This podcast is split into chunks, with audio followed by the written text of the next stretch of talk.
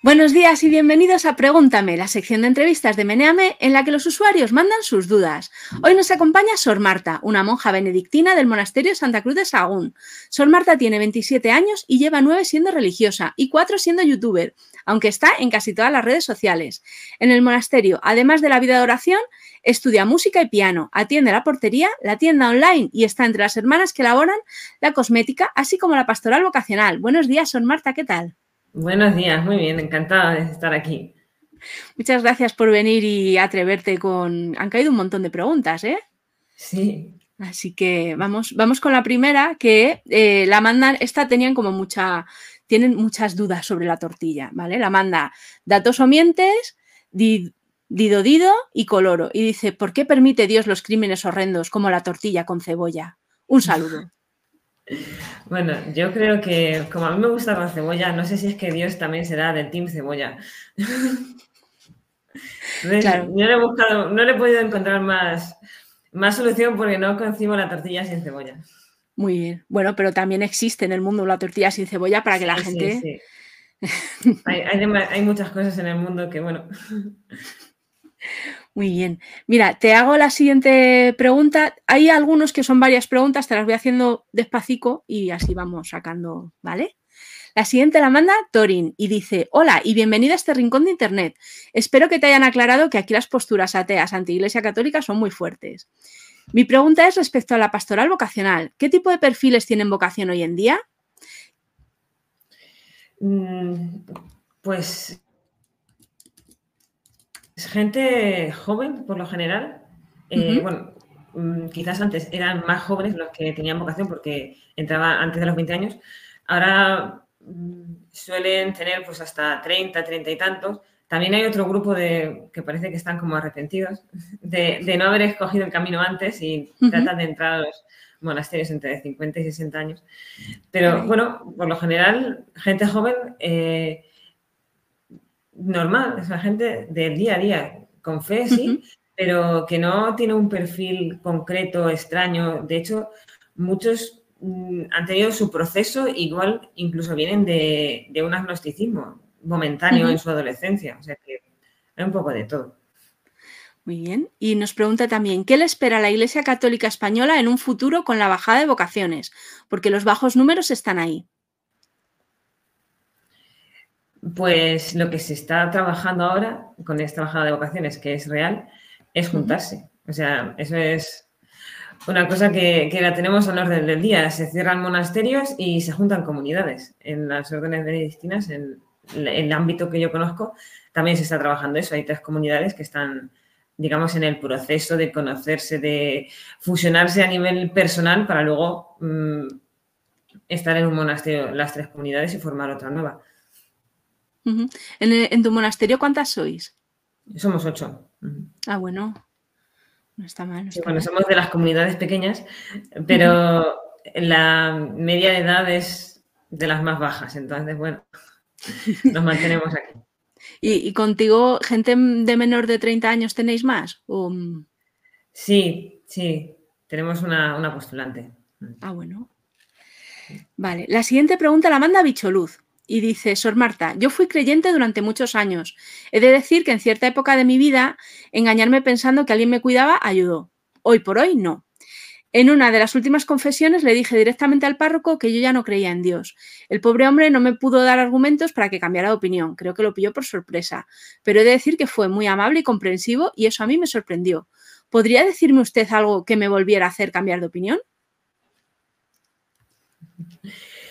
Pues aquí yo creo que la mm, cosa que le puede hacer cambiar de opinión es su misma búsqueda, porque después de todo es una persona que mm, informó en una confesión que es algo reservado, digamos, a quien quiere mejorar de vida, o sea, hacer una vida mejor en la vida católica y luego vuelve con este mismo tema a una persona religiosa. Entonces, mm, esa misma búsqueda de dime algo para que vuelva a creer ya es un indicio de que está buscando algo más y de que cree que puede haber algo más. Entonces, mm, es simplemente que vuelva a conectar con eso que siente y que empiece a volver a la iglesia, a participar en los sacramentos, a rezar, es decir, que poco a poco y como e, esta persona pueda, que vaya acercándose porque mm, ese sentimiento interno lo va a llevar después de todo. Vale, la siguiente pregunta la manda Funkila y dice, hola Sor, ¿por qué un Dios todopoderoso necesita que le adoren y glorifiquen y por qué querría tener algo que ver con la religión? Gracias. Pues realmente Dios no necesita que, lo glorifiquen ni que le adoren. No le aportamos nada con eso. Lo hacemos nosotros porque queremos. Él nos creó por amor y, nosotros pues queremos relacionarnos con Él como, como nuestro Padre o como mm, nuestro, en fin, como una persona amada. Y no sé cómo sería la pregunta. Eso que, ¿por qué querría Dios? Ah, ¿qué tiene que ver con la religión? con la religión. Después de todo, la religión, por definición, es eso, es la relación con Dios. Entonces, no puede haber una relación con Dios que no sea religión o religiosa. Entonces, claro. no se puede escapar Dios de la religión. Tenemos encerrado. La siguiente pregunta la manda Reanor y dice, hola Marta, gracias por participar en este Pregúntame. Respecto al descenso de la vocación religiosa y la cantidad de gente que se consagra a la religión como tú, monjas, curas, etcétera, ¿qué repercusiones prácticas ha tenido para el desarrollo de vuestra labor? ¿Qué problemas os pueden surgir si continúa esta tendencia? Pues problemas ya lo hemos hablado un poco. Mm, que tengamos que juntarnos o que se tengan que cerrar casas o que ya no se pueda juntar una comunidad con otra, porque, por ejemplo, sean muy mayores y tengan que ir a algún tipo de residencia. Ese, digamos, que sería mm, el problema mayor. Luego, ¿cómo nos afecta en el día a día? Pues lógicamente que hay menos manos. se puede trabajar menos, se puede mm, tener todo menos ordenado, porque siempre hay algunas habitaciones, algunas habitaciones en todas las casas y en el monasterio se multiplican por 10, que bueno, que ni se pasa ni se puede pasar, porque está todo hecho un, desorden. Aquí, por ejemplo, en la biblioteca se siguen comprando muchos libros porque seguimos informándonos y seguimos, y bueno, la lectura es un pilar fundamental de nuestra vida, pero podría estar mejor catalogada, pero claro, ¿quién la cataloga? se, se prima otros trabajos que a nivel de día a día nos son más útiles.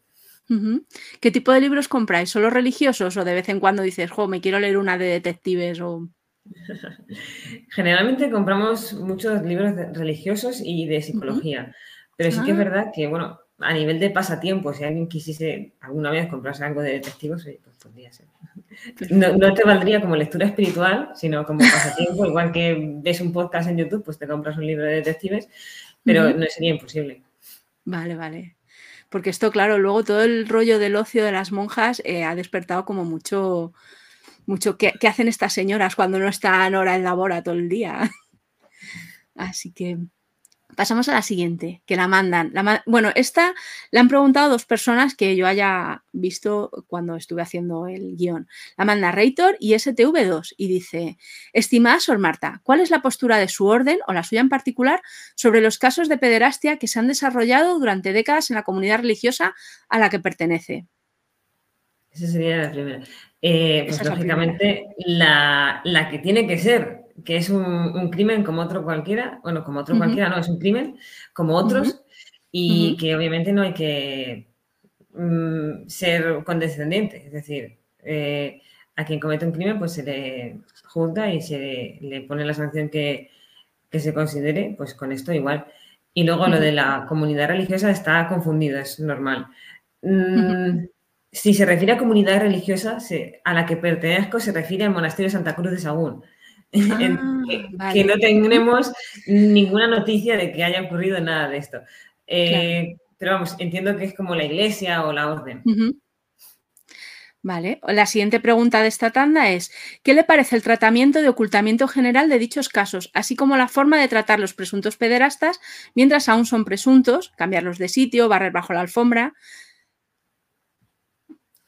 En cuanto a lo primero, mm, lógicamente no era una postura correcta la de mm, ocultar. Y bueno, aunque tampoco tengo yo mucho que decir porque a mí no me preguntaron. Entonces, claro. y luego con lo de cómo tratar a los presuntos, mm, lo de apartarlos del círculo donde se haya ocasionado la denuncia, yo creo que sobre todo para los que luego resultan ser verdad, es lo mínimo que se puede hacer y es algo correcto. Es decir, si tienes un sacerdote que se rumorea que ha abusado de X scouts, pues oye, pues de momento sepáralo. Que luego hay muchas eh, acusaciones que resultan ser falsas y no se les da la misma difusión, pues al sacerdote lo has machacado realmente. Pero también lo has machacado si no lo separas. O sea, que es que... Claro, pero hay veces, y perdón que me meta, hay veces que le cogen y le llevan a otra parroquia y sigue haciendo las mismas cosas y la gente que está en esa parroquia no sabe que viene de, un presunto caso y sigue haciendo de las suyas. Ya, claro, ahí surge el problema de dónde lo metes entonces. lo metes en un monasterio como en, los medievales. no lo puedes enterrar vivo. en algún sitio tiene que ir. Vale, vale. Eh, y ponerlo, perdón otra vez, ponerlo a disposición judicial. O sea, ¿qué, rollo es este del derecho mm, eclesiástico? O sea, no, tengo ni idea de derecho en absoluto, pero me da la sensación como que si hay una persona que se sospecha que, una persona seglar que se sospecha que es pederasta, se pone a disposición judicial y el sacerdote, primero hacéis vosotros vuestra investigación, a lo mejor no es de tu cercao, ¿eh? Yo, pero se me ocurre yo creo que se juntan las dos cosas. Sí que es verdad que posiblemente se mm, trate de investigar a nivel de iglesia, es decir, eh, lo que dices, mm, se investiga si es verdad o no. Si es verdad, obviamente, se le puede, si es el caso de un sacerdocio, se le deja de, o sea, deja de ser sacerdote, por así decirlo, no puede, eh, digamos, trabajar este ministerio. Pero luego yo creo que, sí se pasa a disposición judicial porque mm, no puede ser que por ser sacerdote no pueda ir a la cárcel, no pueda pagar cierta indemnización si tiene medios, porque claro, bueno, aunque cuando ha sido religioso se pide a la orden, porque un fraile no tiene medios económicos, pero la orden sí.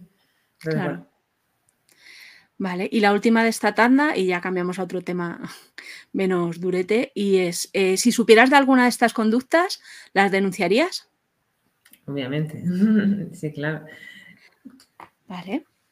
La siguiente pregunta, esta la han preguntado varias veces también, pero con distintas, distintas formulaciones. Que la manda Dido Dido y dice: si una monja va a prisión, ¿es una sorpresa? Claramente. ¿Y, ¿Y, cuál? Esta la preguntaban por otro lado: ¿cuál es tu chiste favorito de Sor? Pues es que no conozco muchos de esos de sorpresa, sorprendida, pues es que son tan básicos y tan elementales.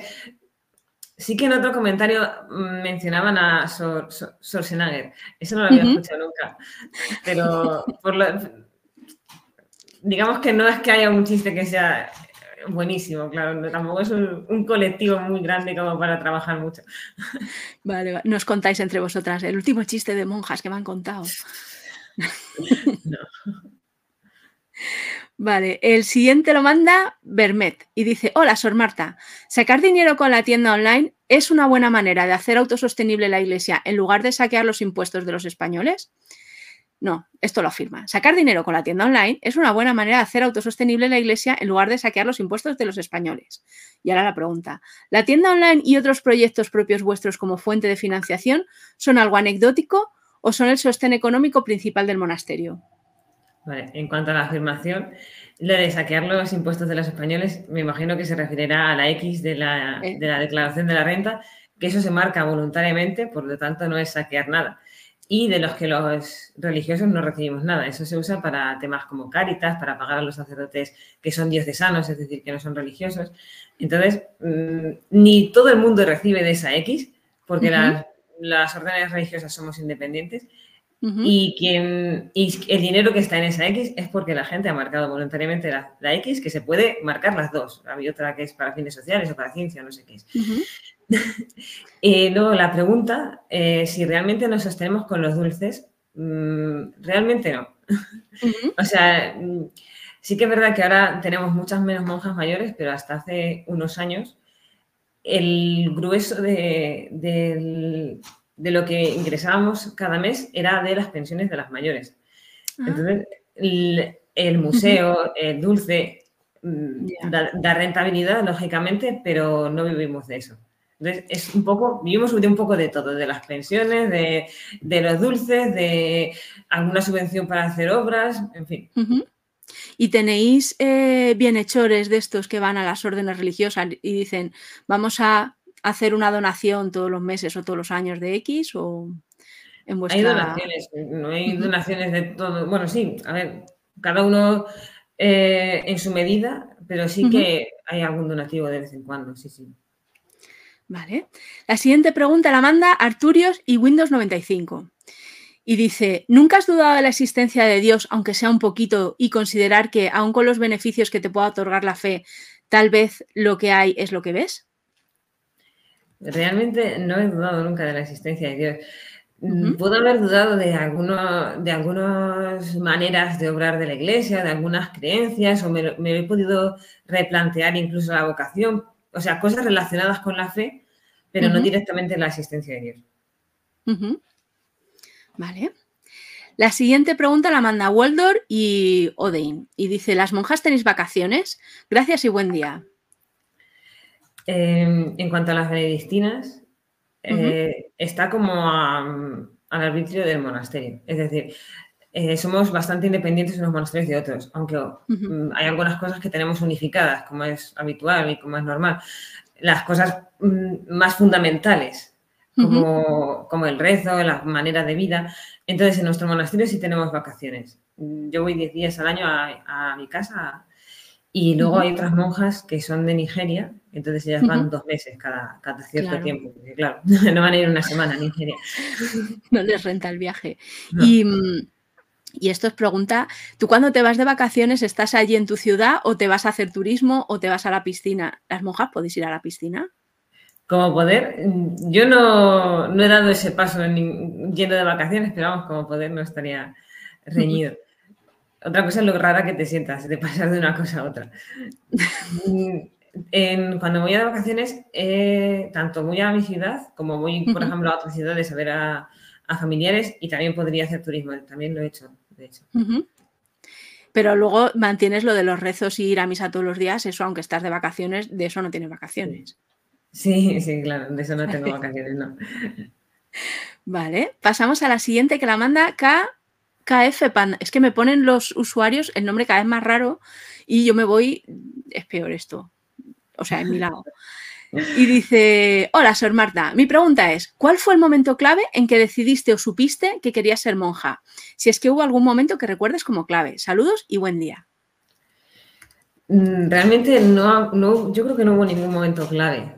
O sea, estuvo clave el de conocer a, los benedictinos de Leire, em, entrar en contacto con la regla que tienen ellos, comprarla, leerla, que me gustase.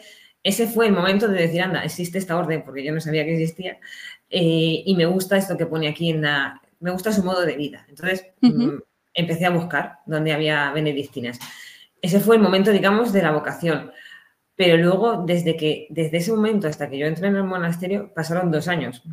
dos años con, más intensidad de, y más claridad y, y más pensar en el monasterio y también etapas en las que, bueno, que casi no pensaba en ello porque después de todo, todo tiene sus etapas y yo seguía estudiando, entonces no tenía que estar todo el tiempo.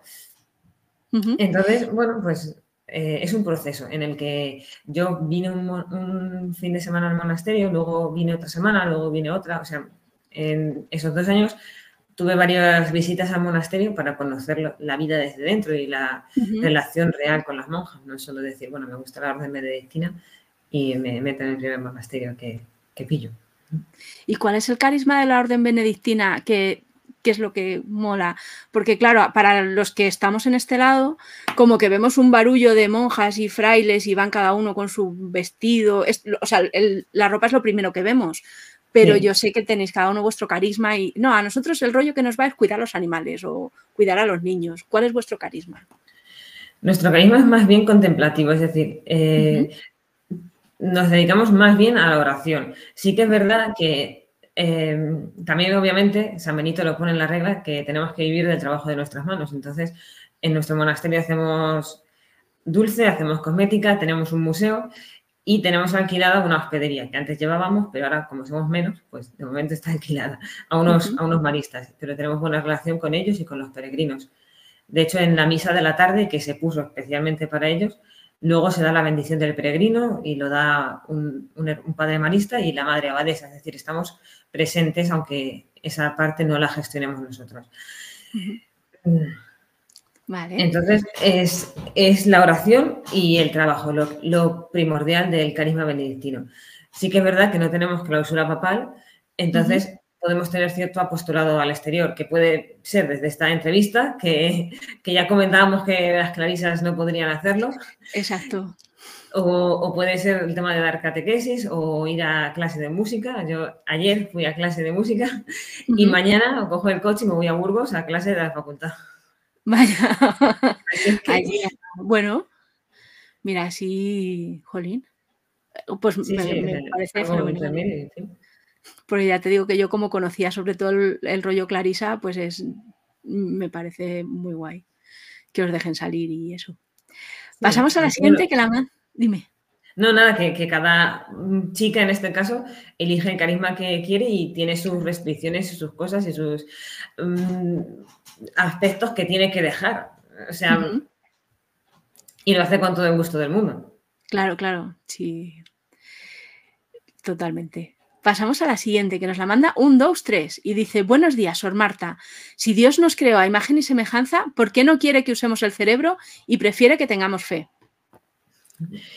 Pues los ríos de tinta que derrama la teología y tantos libros como salen y tantos estudios de la Biblia, porque lo, por donde recibimos la fe y el magisterio no es solo de la Biblia, sino que está la tradición.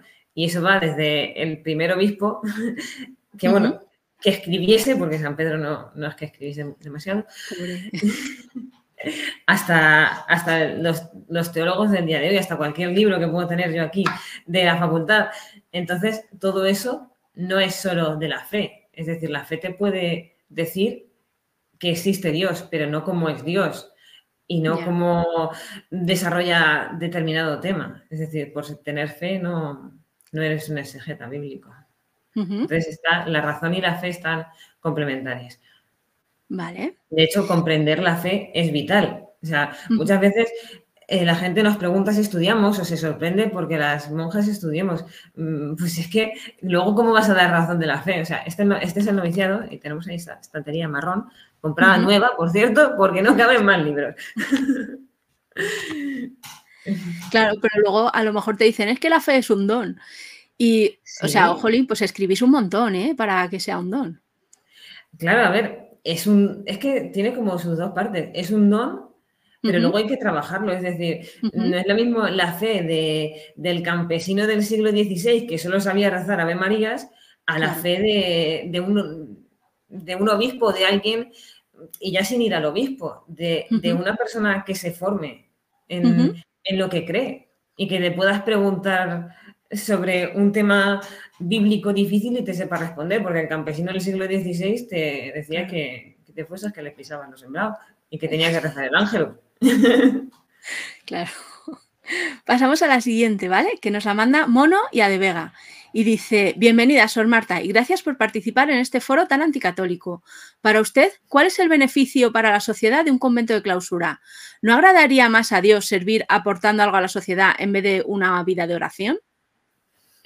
Pues en nuestra parte, como creemos en la oración y creemos que, la oración puede beneficiar y dar y nutrir interiormente a la iglesia y al mundo y a cada persona, pues en eso nos fundamentamos para estar en esta vida de oración, que no quita el apostolado hacia afuera a nivel de catequesis, a nivel del el canal de YouTube, que no deja de ser un apostolado y una aportación.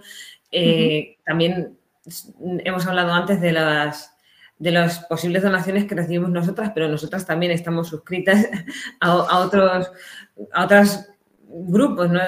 No, sé exactamente si, si, demasiadas ONGs, pero vamos, también donamos a los que están trabajando mano a mano con los más desfavorecidos. Entonces, no está, no está reñido. Sí que es verdad que quien no comprende eh, la importancia y el valor de la oración es difícil que, que pueda entender lo de la vida consagrada. es algo que para nosotros también nos resulta un poco abstracto a veces. Yo también he pasado por ese momento de decir, bueno, pues aquí estoy rezando y yo no sé si llega, si no llega, si llega más o si llega menos. Pero bueno, confiemos, ¿no? Ahí, ahí, es donde entra la fe, ¿no? El salto de, bueno, pues esto claro, bueno, aquí el Señor me ha llamado a que haga esto, yo estoy aquí con todo el gusto del mundo. Mm, unas veces me cuesta más, otras veces me cuesta menos, pero bueno, pues confío también. Vale. La siguiente pregunta la mandan 78 Santo y Lot sin azufre. Y dice, hola, mi pregunta sería de tipo teológico. Bueno, tiene, estos tienen un chorreo, así que te las hago de pocas en pocas.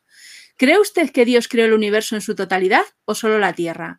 Y en tal caso, ¿cree que de haber vida extraterrestre esos seres estarían creados a imagen y semejanza del Creador? Eh, bueno, Dios creó el, cielo y la, Bueno, no sé si hace mención al cielo y la Tierra, en fin, creó todo lo que existe. El, universo. ¿En su totalidad o solamente la Tierra? No, eh, sería todo, sería todo. Mm, sí que es verdad que no lo creo de la nada, sino que a raíz fue como acompañando el proceso que conocemos. Luego, lo de la vida extraterrestre, si fuese creada a imagen y semejanza de Dios, habría que matizarlo, a ver qué vida extraterrestre es, porque, eh, bueno, yo no es que crea en la vida extraterrestre, aunque últimamente con aquel aquellos alienígenas que dicen que han aparecido, me lo, puedo plantear. Pero era fake. no sé. Lo dijeron, lo dijeron. Mm, dependería, porque, por ejemplo, un animal no está creado de imagen y semejanza de Dios. Si lo que hay fuera es tipo animal o una planta o una molécula de agua, porque eso también es vida extraterrestre, mm, eso habría que verlo. Bueno. Y eh, estos vuelven a machacar sobre la misma idea. Dice, ¿no le parecen suficientes las evidencias científicas que demuestran el origen de la Tierra y el conocimiento sobre el universo como para entender que la fe en seres divinos resulta como poco chocante? Claro, este, volvemos a, lo de antes. No creo en una creación de la nada. Es decir, eh, todo el proceso científico y todas las investigaciones y todo lo que nos arroja la ciencia de luz, yo también creo en eso. Simplemente que toda lo que es casualidad, mm, yo lo veo como una aportación divina.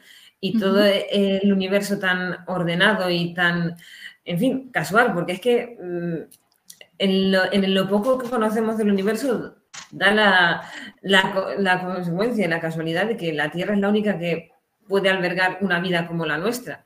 Que bueno, que quien crea más en los extraterrestres y esté más puesto en este tema, puede decir, bueno, pero puede haber otra Tierra a no sé cuántos millones de años luz. Y digo, bueno, vale, también sería creación de Dios. El caso es que toda la casualidad y todas las cosas de la naturaleza también hechas, digamos, yo creo en la creación es el, en, la, en el conocimiento de que, bueno, de que Dios acompañó ese proceso, que no está reñido con todo lo que arroja la ciencia, que es siempre positivo e interesante. Vale. La siguiente pregunta la manda Dani TC y dice, buenos días, ¿cree que algunas órdenes religiosas están muy mercantilizadas? Por ejemplo, las hijas de la caridad gestionan residencias, hospitales, colegios. Mm, bueno, creo que es una labor social que hacen. Es decir, me da un poco que em, a las monjas contemplativas nos dicen que por qué nos metemos en un convento y no ayudamos a los más pobres y no aportamos a la sociedad y resulta que ahora las que aportan a la sociedad es que están mercantilizadas. O sea, no, no, está nada bien. Lógicamente, para tener un, colegio tienes que tener un edificio con su cocina, su profesorado, sus medios económicos. No vas a ponerte en mitad de la carretera. Claro. Y sobre esta, esta persona manda más preguntas y dice, generalizando sobre organizaciones religiosas, ¿cuál es la motivación de muchas monjas para trabajar día a día y ver que educas, cuidas y curas a la élite económica o clase media alta de este país? Pues, mm, por ejemplo, con el tema de, cuidar o de, de, educar. O los colegios privados. Claro, pienso en los colegios concertados. O sea, bueno, también hay privados. Pero bueno, en los, en los colegios concertados, yo estudié el bachillerato en los salesianos, que es concertado, allí se abría a todos. O sea, no es un colegio de, pago que puedes decir, bueno, también los hay católicos. Sí, vale, pues, pues los hay para quien los quiere y quien le parezca bien. Pero luego están los concertados y luego hay en fin, habrá más variables. También hay profesores católicos que ponen su, su manera de ser cristiana en otros colegios que pueden ser perfectamente públicos. Vale, y este manda más preguntas y dice, siguiendo la anterior premisa, ¿por qué no hacerse empleada por cuenta ajena y donar parte del salario a organizaciones que garantizan que tu esfuerzo se destina a los más necesitados y seguir el camino de Dios sin pertenecer a una orden religiosa? Bueno, lo de pertenecer a una orden religiosa es que estamos aquí porque queremos, o sea, es nuestra vida y es lo que nos hace plenamente felices. Y luego, en nuestro monasterio, no es que estemos, o sea, a nivel legal sí que estamos dadas de alta como autónomas, sí que estamos como una especie de contratadas, una especie de sociedad anónima, pero a nivel de, del día a día somos como una familia, no somos como una empresa. Es decir, eso de decir, bueno, pues ahora voy a trabajar por cuenta ajena y me pagas todos los meses, eso no se ve. Aquí entra, entra el dinero y cuando te hace falta te lo dan y, punto. no, no tenemos salario. Vale. No tienes ahí la hucha para guardar las cositas y cuando sales. No. necesitas algo, lo pides y te lo dan. Pero, pero ya está. Vale, y la última que manda esta persona dice, ¿qué opinión tiene sobre los colegios que diferencian por sexo? Pues yo no fui a uno de esos, ni, ni conozco de cerca a gente que haya ido, pero así, por el poco conocimiento que pueda tener, creo que no es lo más positivo. Mm, porque es, es, importante relacionarse con todos y saber relacionarse con chicos y con chicas. Sí que es verdad que mm, somos distintos, hombres y mujeres, en algunas cosas, pero en otras no tanto, somos personas a fin de cuentas. Pero bueno, siempre es, es una variedad y siempre es positivo saber relacionarse y mezclarse con todo el mundo. Vale, la siguiente la manda de Marquesito. Y dice, hola, Sor Marta, mi pregunta es bien sencilla porque soy un goloso. ¿Cuál es, en su opinión, el mejor dulce de convento? Yo también soy una golosa y no podría elegir. Em, no sé. A ver, los amarillos es lo más famoso, pero sí que es verdad que es, como es tanta almendra, eh, llena bastante. Entonces yo prefiero las pastas, que son más ligeras, y puedes comer más. las sí. y luego las mantecadas, que son como unas magdalenas, para el desayuno vienen estupendas. ¿Y hay algún dulce de un convento que conozcas que cuando pasas por ahí dices, me voy a parar aquí, voy a comprar las trufas que las hacen mejor que las mías? ¿O no? Pues no, pero bueno, pero siempre que vamos a, ferias de dulces, nosotros también paseamos e incluso compramos. Y luego saqué en el canal de YouTube un vídeo, o sea, hace poco, que anunciando, dando publicidad sobre que nos han pedido el Museo del Prado 300 jamones y también mencionando a otras órdenes que el Museo del Prado les ha pedido productos. Y mencionaban unas unas clarisas, creo que son de Ciudad Real, que hacían chocolate, o que el Museo del Prado les pidió chocolate. Y digo, esto tengo, tengo, que probarlo yo, que yo soy de Ciudad Real y me encanta el chocolate. No puedo ir de vacaciones y volverme sin chocolate de las clarisas estas. de claro. creo que eran. Vale. Pasamos a la siguiente, que la manda Crimental y dice, en el caso de que quisieras abandonar, ¿cómo sería el proceso? ¿Difícil? Mm, se trata de que no sea muy difícil. O sea, a nivel, digamos, mm, de palacio, de, documentos, se trata que no sea muy difícil porque es un proceso doloroso, porque después de todo llevas mucho tiempo aquí, supone una ruptura personal, o sea, a nivel de con las hermanas, porque claro, no, no porque haya habido nada extraño, sino porque dejas a gente que, con la que has vivido tanto tiempo. Entonces, como ya es un proceso en sí que no es, digamos, fácil, se trata de que en un mes tengas la dispensa. Esto nos lo comentaba un, carmelita que se encargaba de, todas estas partes de la, vida religiosa allí en el Vaticano. Entonces, dice, pues procuramos que cuando tú escribes la dispensa a Roma, o sea, pidiendo la dispensa, que en un mes te venga resuelta. Y luego, mm, pero por lo demás, a nivel, digamos, físico no es difícil, es simplemente a nivel espiritual lo que haya motivado la salida, eh, cuánto, tardes en adaptarte, porque claro, eh, si llevas aquí 10, 20 años, 30, salir de repente, tienes que, como, en cierta medida y, en según qué ámbitos, empezar de cero. ¿Y el proceso es igual si eres em, postulante o si eres, has hecho ya los votos perpetuos o cambia? No, si eres, mm, por, empezar por lo, por lo, del final, por lo, si eres monja profesa ya, digamos, 100%, o sea, eh, tendrías que hacer lo que te he dicho de, escribir una pidiendo la dispensa. Bueno, pues yo lo quiero dejar por esto, por esto y por esto, y quiero que me dispenses de los votos. Que, bueno, pues es lo que te vincula ¿no? a, a ser una monja. Eh, y bueno, pues te la tiene que conceder de parte del Papa. ¿no? no sé yo si la firma él, o si te la escribe él, firmarla igual sí, pero bueno, viene de parte del Papa.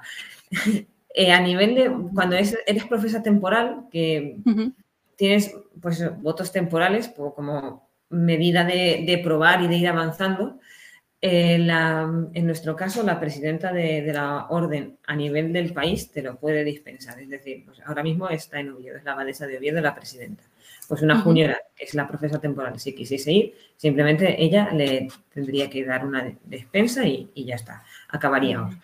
A nivel, cuando eres postulante o novicia, mm, simplemente cuelgan los hábitos y te vas. vale. Literalmente, vale.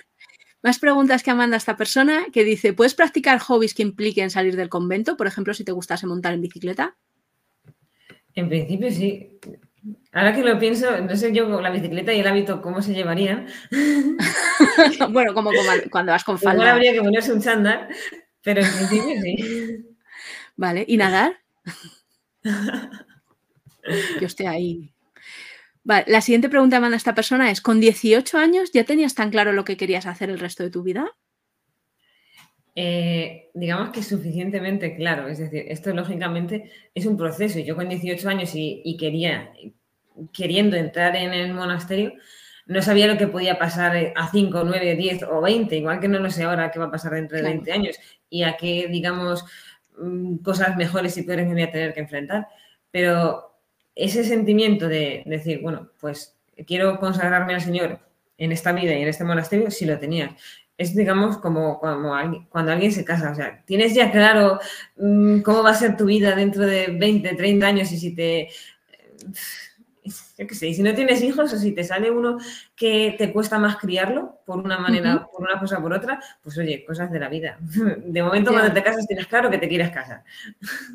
No tienes claro cuándo vas a tener el primer hijo, porque igual cuando quieres no te sale. Sorpresa. ¿Y qué te dijeron tus amigas? ¿Y tus padres? Mis padres eh, me, vamos, lo aceptaron, lógicamente, les pilló de sorpresa. Em, pero bueno, mm, dijeron que me apoyaron, ellos también tuvieron sus dificultades de, hacerse a la idea de que me iba a ir de casa pues con, 18 años, porque bueno, yo se lo dije con 16, pero con, me iba a ir de casa con 18 años. Pero bueno, también se fueron haciendo poco a poco la idea de decir, bueno, pues si se fuese a estudiar una carrera fuera, también se iría de casa con 18.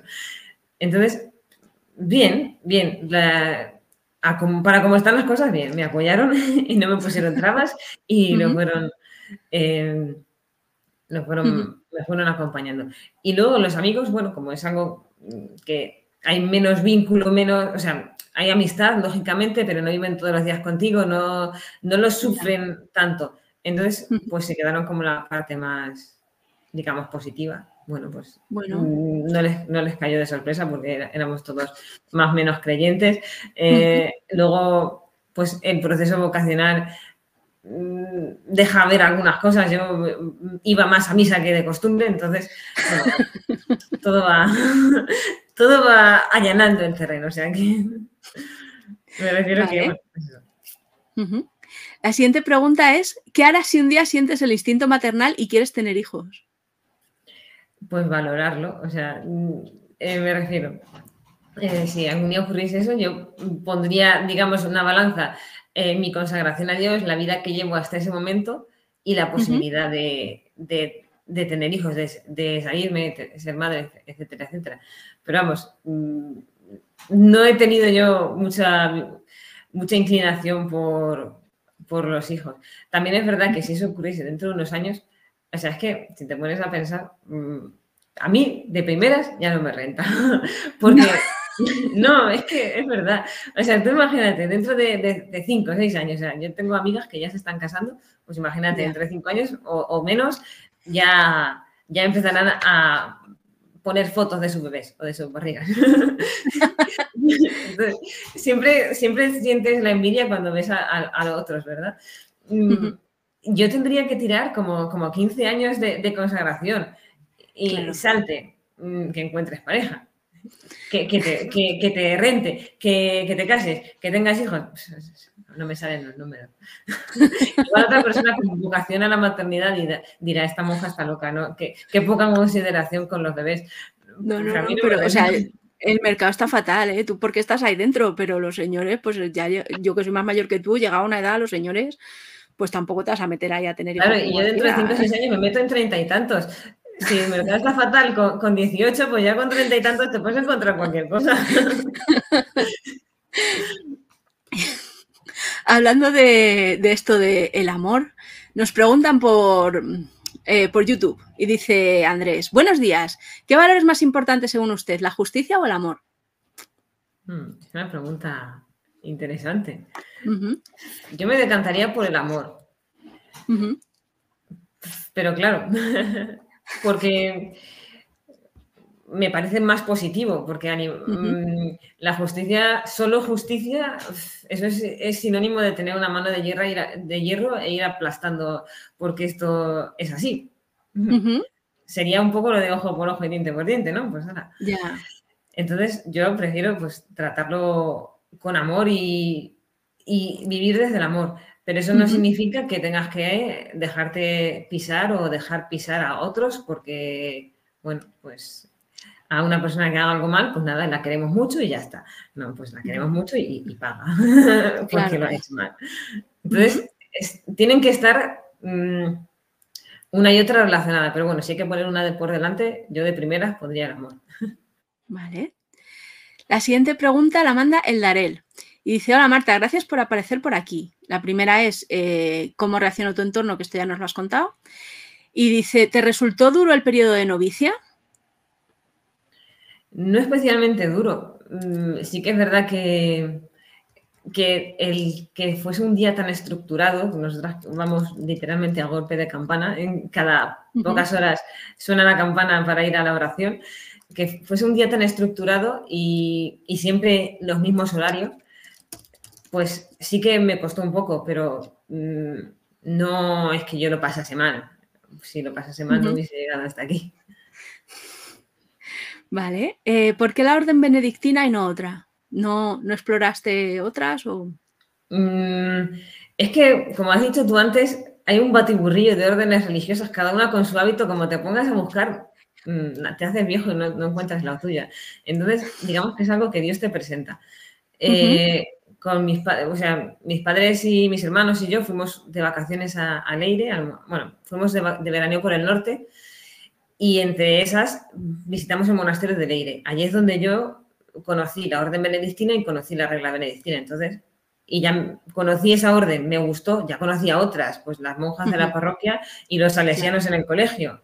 Y cuando íbamos de excursión o de convivencia nos juntábamos con las salesianas. La, o sea, la rama femenina también sabía que existía, ¿no? O sea, ya conocía otras órdenes, Ciudad Real de hecho tiene muchas, muchos conventos, pero bueno, mm, yo ahí conocí a los benedictinos, leí la regla, me gustó, pues tampoco porque iba a buscar más. Sí que es verdad que meses antes de entrar me entraron las dudas y me pareció que bueno, que si no volvía a casa, porque yo no sabía que existían las vacaciones hasta que no entré, y, y si me resulta muy cerrada la vida, en el sentido de, de salir poco, como que me empezaron a entrar las dudas y llegué a contactar con las salesianas. Pero bueno, todo quedó en que tenía miedo, un poco de miedo a lo desconocido, al decir, bueno, ya esto que he elegido ya va a llegar, pero, pero nada, era miedo. De hecho, yo profesé hace cinco meses y escribí por Facebook a, a la salesiana con la que yo había hablado, le digo, mira, ¿te acuerdas? Hace nueve años nos contactamos por, metal, por medio de, esta chica, estuvimos hablando, tal, pues mira, te quería decir que el sábado voy a hacer la profesión solemne, diciendo como, mira, que estoy aquí. Bueno, qué guay. Mira, pues sí, se alegró y cada una por su camino, por supuesto. claro. Esta que te voy a hacer ahora son ahora mismo y 47, ¿vale? Que yo no sé cómo vas tú con el Ángelus y tus cosillas, pero, pero vamos, eh, la mandan tres personas. Están súper intrigados con esto. La manda ocho ceros, un mundo feliz y pasa apoyo. Y dice, buenas tardes, Marta. ¿El convento cotiza por ti Hacienda y a la Seguridad Social el mínimo, el mínimo legal, como ocurre con otros trabajadores de la Iglesia? ¿O tienes pluses e, o incentivos por productividad si va bien el negocio de los mercaderes aprovechando el templo? Em, pues sí que la comunidad cotiza por cada hermana que tenemos edad de, estar edad de alta, ¿no? Eh, no, estamos jubiladas, por así decirlo. Eh, no sé si es exactamente el mínimo, porque como cuando eres un autónomo puedes elegir cuánto puedes cotizar dentro de un rango. Entonces, creo que es algo más del mínimo. Y luego no, no tenemos incentivos si va mejor la cosa. Si va mejor la cosa, se ingresa más y hay más dinero en el banco, pero ya está. ¿Y si haces horas extra? En plan, mira, me he quedado rezando hasta las 3 de la mañana. Pues que te aproveche. no, o sea, no. Ni, ni, si hacemos horas extras en el monasterio, como va a ser la semana que viene, porque vamos a la feria de San Simón de aquí en Sagún, tendremos que preparar todos los dulces, pues nada, pues es algo que está en la vida. Y si haces horas extra tú rezando, pues, pues ya te digo, muy bien por ti. Vale. La siguiente pregunta también va sobre esto y dice, veo que monetizas también el canal de YouTube. ¿Estás dada de alta autónomos? Ya has dicho que sí. ¿Y mediante qué figura fiscal están monetizados? ¿Tú cómo declaras el canal de YouTube? Pues bueno, te llegan, te llegan lógicamente al banco, te llegan las facturas y bueno, luego eso nos lo lleva todo un gestor. Vale. Bueno, perdonad, el teléfono me está sonando. Nada, no te preocupes. Em, vale. Si alguna abandona los hábitos, ¿cuenta como tiempo cotizado? ¿Tienen paro o alguna cobertura social? Cuenta como tiempo cotizado. O sea, no por haber sido monja, sino porque yo llevo cotizando, no sé, desde los 21 creo. Pues si yo me salgo, he cotizado desde los 21 y ya está. Se dan cuenta. Vale. La siguiente pregunta la manda Itfish. Vamos fenomenal, ¿eh? Vamos ahora mismo por la página, no sé qué página es, pero Ah, mira, aquí lo pone. Cuatro de siete. Dice, hace unos años era fácil encontrar curas y monjas de todas las tendencias políticas, pero últimamente solo encuentro en la iglesia gente de derecha y de extrema derecha. ¿A qué cree que se debe esta tendencia? ¿No cree que la iglesia se ha alejado de los problemas reales de la gente que más sufre? Pues yo creo que el no votar a la izquierda eh, no significa que, te alejes de, los que más sufren. A nivel de iglesia está organismos como Cáritas o como las parroquias o como el mismo monasterio. No sería la primera vez que, aquí nos piden ayuda tanto económica como a nivel de, alimentos. Entonces, yo creo que no está, no está reñido. Vale, la siguiente pregunta la manda Flojisto. Y dice, bienvenida, Sor Marta. Después de ver el vídeo en el que hablas sobre tu vocación, puedo entender perfectamente ese deseo de una vida retirada a la espiritualidad, el sentimiento que te atrae hacia lo absoluto y la experiencia mística. Sin embargo, ¿cómo elegir una doctrina concreta entre todos los caminos que apuntan hacia lo mismo? Mm, pues hemos hablado un poco de ello. Se te pone delante, es decir, es imposible decir, tengo vocación, me voy a meter en Google y voy a descargar un listado de órdenes religiosas y voy a empezar a llamar a monasterio. Es imposible, se, te, pone delante. suele aparecer un carisma, dos. Yo de las personas que han entrado a monasterios y me han contado su testimonio, generalmente todas tenían uno o dos carismas. O sea, me refiero que se, acercaron a uno, luego bajó en otro, o se acercaron a uno, probaron también en otro y volvieron al primero. Siempre ha habido como, como dos opciones. Estas, hay luego otras personas que si se meten a, a cinco, seis, ocho, ya se hacen un lío, porque claro, mm, todas seguimos el Evangelio, pero cada una de su manera, al final dices, bueno, es que yo las mezclaba, mezclaba todos y me, me en ese monasterio. Al final es un lío. Claro. La siguiente pregunta de esta misma persona es, en el vídeo comentas cómo la visita al monasterio de Leire te hizo ver que este tipo era el tipo de vida que querías. ¿Eras ya una devota cristiana antes de esta experiencia? Sí, yo venía, vengo de una familia creyente, practicante, entonces sí, estaba vinculada a la fe ya. ¿Vale? ¿Qué le dirías a una persona que desea esto último, o sea, eh, tener una, tener una vocación, pero no puede comulgar con el conjunto de un dogma específico. ¿Sería lícito que esa persona ingresara en un convento, aunque en el fondo de su alma tuviera una visión diferente de lo divino? ¿O su única opción es vivir como ermitaño? Muchas gracias.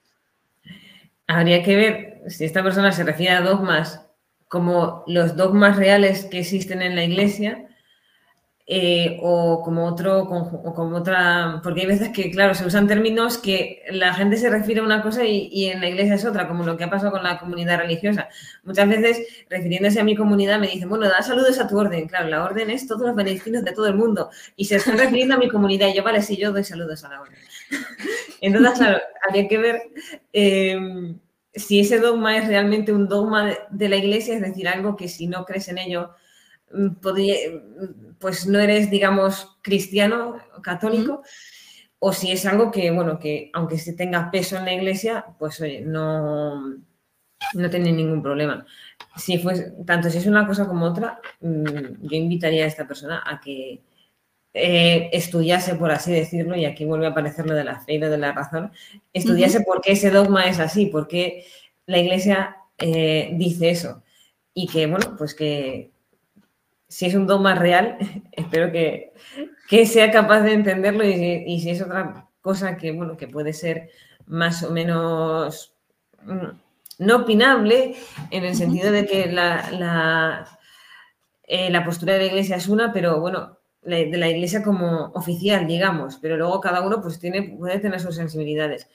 Entonces, bueno, pues que yo le invitaría a estudiar eh, para tratar de acercarse y luego, pues, mm, lo de mejor para saber si cuajaría en una orden con esa visión es eh, llamar a la orden. Es decir, que, a ver qué monasterio te gusta vocacionalmente y, habla, prueba y, se va viendo.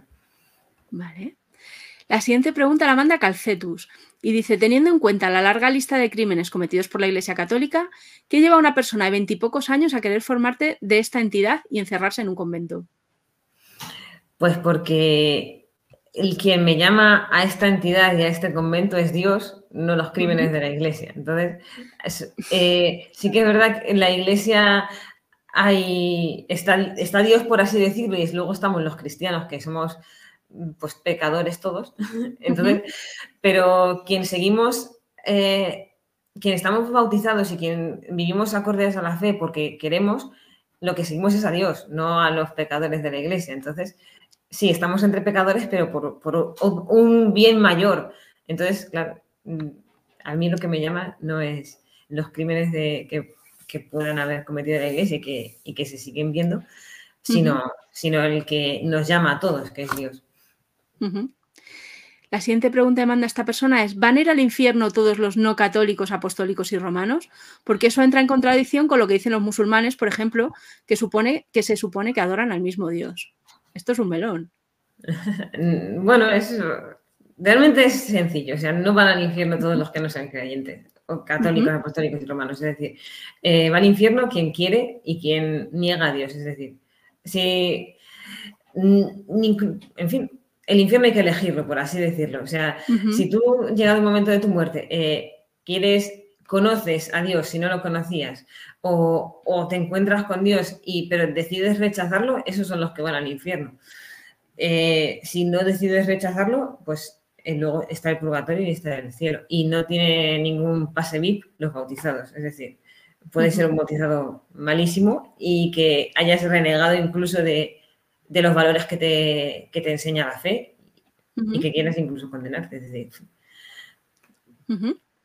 ¿vale? Y preguntan, ¿por qué tu dios es el dios verdadero y Odín o Júpiter no? Bueno, a mí de Odín y de Júpiter no me ha llegado ninguna información con un mensaje de amor, con un te envío a mi hijo para revisión y del mundo. No, no me ha llegado esa información como para que me guste. Vale. Eh, pasamos a la siguiente que la manda Panda Colorido y dice, hola, Sor Marta, nunca he acabado de entender el trinitarismo, pero creo eh, que las posturas del concilio de Nicea son más lógicas respecto a esta cuestión. ¿Podrías desarrollarnos un poco tu opinión sobre el trinitarismo? Bueno, el tema de la Trinidad es bastante complejo, pero y yo no sé a qué en qué punto esa persona pues tiene dificultades, ¿no? Yo lo que puedo decir así a nivel general, mm, para no estar ocho horas aquí, es que nada, que, Dios es una misma sustancia, es decir, eh, pero en tres, en tres personas, en tres naturalezas. Entonces, eh, Dios Padre es Dios, Jesucristo es Dios y el Espíritu Santo es Dios.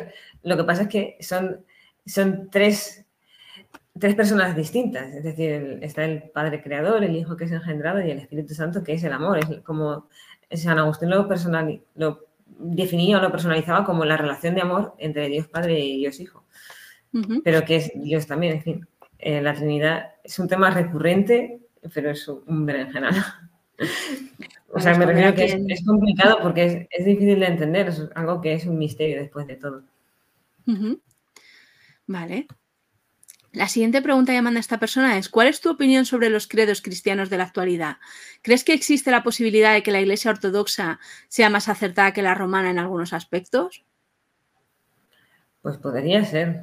Mm, o sea, no, lógicamente los cristianos creemos que en, la fe cristiana está la plenitud, que es decir, que es la más correcta, no significa que todo lo hagamos bien, pero em, puede que en algunos aspectos los ortodoxos hagan las cosas mejor. O sea, mm, yo no soy experta en, esa, en esa rama, pero, pero sí puede ser. De hecho, eh, hablando de credos y de Trinidad, hubo en determinado concilio acordaron no tocar más el credo y fuimos los católicos los que añadimos el, eh, el filigoque famoso por medio del Padre y del Hijo. Ese del Hijo está, está añadido. Ahí, ahí, metimos la pata nosotros. No era necesario y es uno de los aspectos que nos separan de los, de los ortodoxos. Entonces, es un ejemplo muy gráfico los católicos tienen dos credos, el Constantino. Sí, bueno, sí, el, corto y el largo. El Constantinopla y, el apostólico. Sí, y el de Nicea Constantinopla, que es este que te estoy diciendo, los ortodoxos tienen dos palabras menos. Bueno. vale, la siguiente la manda es Cabol. Y dice, en otro orden de cosas, la tradición repostera monjil choca de frente contra la tradición cocinera de los frailes. ¿A qué se debe esta especialización dulce-salado? ¿Hay pique? es algo llamativo. La verdad es que dulce salado, sobre, sobre todo se ve en, los productos que elaboran, ellos se van tan mucho al vino, al licor, a la cerveza. No, no hay pique realmente. De hecho, en nuestro monasterio se puede ver incluso un poco de comunión, porque nosotras vendemos dulces, pero también vendemos el licor de los benedictinos de Leire. Ah, bueno, bueno, ahí os ayudáis. Venta cruzada. ¿Las monjas se disfrazan en carnaval? ¿De qué? No, no nos disfrazamos en carnaval. ¿Y, sales con hábito en la foto del DNI? Sí. ¿Y con el velo y todo? con todo, con todo. Ah. exactamente igual. Eh, vale, son las 12 en punto ahora mismo. Bien, bien, no pasa nada. No sé cuánto queda. Eh, de preguntas, vamos por la página 6. Bueno, 6 de 7. 6 de 7. Eh, bueno, cuando tú me digas, me vas diciendo porque lo que está entrando por en el YouTube son comentarios así que la verdad no, no viene al caso. La siguiente, eh, la manda Asmad y dice, hola Marta, ¿crees que serías una, monja católica de haber nacido en Israel, Indonesia, Japón, India o Utah? ¿Qué casualidad piensas que hace que la gente crea en el Dios que el Dios verdadero es aquel en el que cree su familia o gente del lugar donde ha nacido? Gracias y un saludo. Pues lógicamente, bueno, no es que sea lógicamente, pero es bastante eh, común que si yo hubiese nacido en otros países de los mencionados, mm, igual no fuese cristiana. Igual en Israel algo, algo más de posibilidades hay, ¿no? Que, en la India. Pero, pero podría darse el caso de que, no fuese mi religión.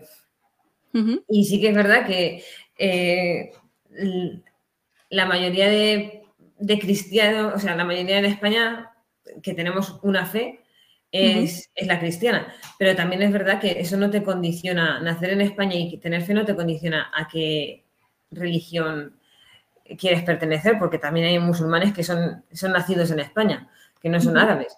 Y luego eh, todos los ateos no pueden decir, ah, es que nací en España, pues soy, soy católico. Pues no, pues eres ateo porque has querido, o sea, o porque no te han formado o porque, o porque has, renegado, ¿no? Pero que un país no te condiciona del todo a, a, qué fe tener. Y luego, pues, a, que haya menos posibilidades, también hay, hay católicos en todos los países del mundo. Y después de todo, mm, incluso otras religiones te pueden llevar por el camino del bien, que después de todo es lo que, lo que queremos todos. O sea que pueden llevarte por la verdad, aunque mm, eh, digamos que bueno, nosotros creemos que la, el mayor porcentaje de verdad está en nuestra religión, pero oye, eh, eso no quiere decir que un creyente de otra religión ya solo por ser de otra religión sea una persona que, bueno, que a nivel de, valores, de creencias, de, vida no, tenga nada que aportar. Vale. La siguiente pregunta la manda Javier G. Troll y dice, hola, con los problemas que tiene el mundo de superpoblación, cambio climático, auge de populismos, contaminación, extremismos religiosos, ¿qué importancia tiene el más allá cuando estamos dejando bien jodido el aquí, el ahora y el mañana? pues digamos que el más allá es de Dios, es la trascendencia, es donde está Él, es eh, la vida después de la muerte. Y el más acá, por así decirlo, eh, lo gestionamos nosotras, nosotros, no porque Dios se, desentienda, sino porque nos deja libres. Es decir, eh, todos esos males que ha mencionado no vienen directamente de Dios, o sea, no los hace Dios, sino que los hacen los hombres en su libertad. Entonces, pues nosotros no lo avisamos. Eh, con el libre albedrío. La siguiente pregunta la manda Mim, Mimex y dice: Buenas, como siempre, unas cuantas. La primera, ¿tiene algún nombre el sábado entre el viernes de Dolores y el domingo de Ramos? Los demás días de la Semana Santa tienen nombre, pero no sé si el sábado se llama de alguna manera. Sí, se llama Sábado de Pasión. Sí que es verdad que es un nombre menos conocido, pero es el Sábado de Pasión. La siguiente es, ¿podrías describir cómo es un día rutinario normal? Vale, pues nos levantamos en torno a las 6 y 20, yo, yo por lo menos. O sea, estamos todas a la misma hora en el coro, pero cada una se levanta, depende de la rapidez que tenga y la agilidad que tenga para prepararse. Entonces, yo me levanto en torno a las 6 y 20 y para estar un poquito antes de las 7 en el coro, o sea, en la iglesia, rezamos maitines hasta las 7 y media a las siete y media mm, viene media hora de oración personal, después cantamos laudes, a continuación viene la misa y luego una hora intermedia que se llama tercia, que es un rezo cortito. Entonces, así de buena mañana estamos como dos horas en la iglesia. Luego salimos a desayunar y cada una pues tiene sus trabajos. O bien estudio, cocina, huerta, música, cada una atender a las enfermas, cada una lo que tenga que hacer. Luego nos juntamos para rezar otra vez, sexta, otra hora intermedia, antes de comer. Comemos y tenemos un rato de descanso. A las cuatro nos levantamos, eh, rezamos nona, que es otra hora intermedia. Todos estos nombres raros son rezos de la liturgia de las horas, que digamos que es la oración oficial de la iglesia. Eh, después de nona rezamos el rosario, lo hacemos caminando por el claustro o, metiendo amarguillos en cajas. O sea, si podemos caminar, caminamos y si hay que hacer algún tipo de, trabajo manual, pues es perfectamente compatible. Pero hay una que no mete amarguillos porque tiene que ir pasando el rosario o ya, ya lo tenéis controlado. algo muy curioso. Eh, hasta hace unos años, que de hecho una chica en, el monasterio me dice, ¿no sabes lo surrealista que me está resultando esto? Digo, bueno, pues hace unos años eh, había una monja mayor que era la que se sentaba y rezaba el rosario, porque bueno, pues eh, rezaba mejor el rosario que metía cajas de marquillos. Entonces se encargaba ella. Lo que pasa es que ahora pues ya no puede, porque está ya, ya un, Alzheimer muy avanzado, entonces eh, recurrimos a YouTube. Entonces ponemos, el rosario en YouTube y lo escuchamos y lo rezamos mientras metemos cajas de marquillos. Manos libres. Entonces es lo que te decía, que, que a esta chica le resultaba muy extraño, pero oye, somos hijas de nuestro tiempo. Así que si hay que rezar el rosario y hay que tener las manos libres, pues mira. Muy bien. Tenemos horas de visualización a no sé qué franciscanos. Bueno, así monetizan ellos también, que les ayuda. Claro. sí, sí.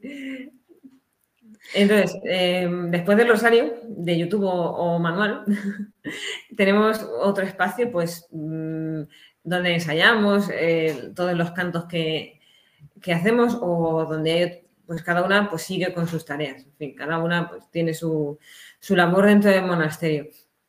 Y sí que es verdad que hay cosas que hacemos juntas, pero hay otras que cada una tiene su, su trabajo.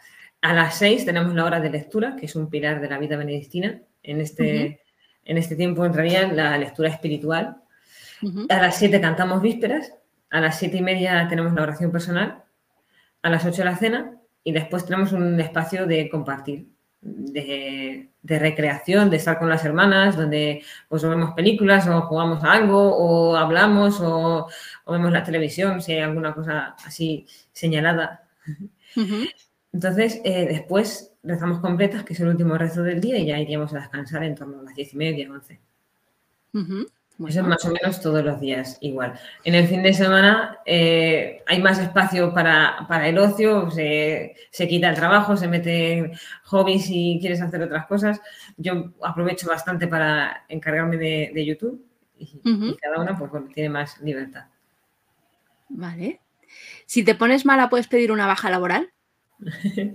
bueno, como decíamos antes, eh, esto bien que sea que produzca dulces, de hecho eh, yo me quejo muchas veces llegada la Navidad de que somos la fábrica del polvorón, porque es que hacemos kilos y kilos y kilos y kilos. Entonces, bien que, a nivel de empresarial pues seamos autónomas y tal, pero luego a nivel de, vida somos una, una familia, una comunidad, una, después de todo, religiosas que viven juntas. Entonces, si te pones malo, te quedas en la cama y punto.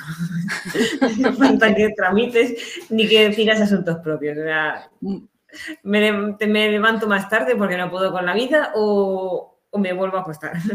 Muy bien. ¿Y cómo vivís la campaña de la renta? ¿Cuál fue tu última declaración? Pues eso como lo hace el gestor. No, no sabes. Son ahora mismo y nueve minutos, así que no sé cómo vas. Mm, ¿Tienes que huir? Sí, no sé cómo va la cosa, tampoco yo. De, preguntas y tal, como de preguntas nos quedan eh, una página. Una página solo. Porque me queda la última de la página 6 y la página 7. Mm, vale, pues, pues podemos responder esta última de la página 6 y ya, y ya cortamos. ¿Vale? La manda va, va, Gauda y entonces habla de que en el Génesis, pues que hay dos relatos de la creación del ser humano, de, bueno, pues el de, la mujer que le saca de la costilla, etc. Y dice, debo creer al capítulo 1 o al autor del capítulo 2 del Génesis. No sé si tratar a las mujeres en pie de igualdad o considerarlas subsidiarias del hombre, que entenderás la ansiedad que esto me provoca. Bueno, pues es verdad que el primer capítulo de Génesis, o sea, realmente se habla del Génesis y de la creación como, como un relato, pero en realidad hay dos. El capítulo uno es un relato de la creación, el capítulo dos es otro relato totalmente distinto. Entonces, hay que creer las verdades de fe mm, lo más espiritual, digamos, ¿no? Porque la creación no deja de ser una manera mítica de, explicar el origen del hombre. Entonces, lo que pone de, en el relato primero, por ejemplo, de que estamos creados imagen y semejanza de Dios, eso es algo que está vigente, que se repite mucho, que fundamentamos eh, nuestra fe, nuestra manera de obrar e incluso la dignidad del hombre en eso. Pero en cuanto a que si la mujer salió del hombre y más de la costilla, pues no, efectos del día a día, mm, no, no, no, no, vamos, que no, no es científico ni biológico ni le hacemos ningún caso. Vale. De ahí se puede rescatar que, em, o sea, esto de que crea al hombre primero y luego necesita crear a la mujer y, y Adán sí que la reconoce porque ve todos los animales y, y no se siente identificado y ve a la mujer y se siente identificado, ahí lo que se puede rescatar y es lo que separamos la parte mítica de la parte más teológica, es que el hombre y la mujer se necesitan, en el sentido de que somos, pues eso, complementarios, como que tenemos que vivir juntos, como que, en fin, pues somos personas unos y otros y, somos, mm, nos identificamos más con otro ser humano que con un cervatillo. Entonces, ahí está, esta es, sería lo que se puede rescatar. Ahora, ni costillas, ni marrón ni nada. y dice, este mismo dice, mi hermana se ha tatuado contraviniendo el Levítico, lapidación. Pues hay muchas cosas en la Biblia, bueno, no es que sean muchas, sí, o sea, puede ser muchas por cantidad, pero que no es el mensaje central, que están eh, pues superadas. Porque si por esa regla de tres también tendríamos que lapidar el adulterio, entonces nos quedábamos solos. así es que, lógicamente, ni lapidación, ni, y ahora mismo la, Iglesia Católica no, afirma ni desmiente que, los tatuajes sean pecados. Es decir, ahora mismo hay quien dice que el cuerpo es templo de Dios y que hay que cuidarlo y, que por lo tanto no concibe los tatuajes, pero hay otras personas que dicen, no, pues es que la, el, mensaje central de, amor de Dios no se ve diezmado por un poco de tinta. Claro. Entonces, bueno, pues eh, cada uno tiene su postura y ambas son válidas a ojos de la iglesia ya que no ha afirmado nada. Así que no, que guarden las piedras por ahí. que las use para otra cosa. Vale, pues entonces con esto llegaríamos al final de las preguntas que nos da tiempo. En este último momento lo que te pedimos es un poco de teletienda, que nos cuentes qué estáis haciendo, dónde podemos comprar esos kilos de polvorones que ya estáis en las horas extras. Venga. Así que. Sí, sí. Pues nuestra página es monasteriosantacruz.com y allí se puede acceder al Mm, a la tienda online, o sea, tiene varias pestañas como cualquier página. También se puede acceder a, una pestaña que pone Clic con Dios, que es un, son unos encuentros online, que de hecho el próximo es el 4 de noviembre. También pusimos hace poco, abrimos un canal de Telegram, que también está puesto en la página web. No se mueve mucho la página web, pero tiene cosas interesantes. Y luego también creo que se puede acceder a las redes sociales, sobre todo las mías, que son las más activas, aunque eh, el monasterio como tal también tiene un Instagram, pero bueno, está, vinculado al mío. Si, se encuentran el mío, pueden ver el, de, del monasterio, aunque está un poco abandonado. y luego donde más estoy presente es en YouTube, es la red social que más, digamos, muevo. Así que desde esta ventana de teletienda pueden acceder a, prácticamente todo. Pues fenomenal. Pues muchas gracias, Sor Marta. Nada, a vosotros, encantada. Gracias por estar aquí y, nada, para lo que necesites, aquí nos tienes. Muy bien. Bueno, pues muchas gracias. Nada, a vosotros. Hasta luego.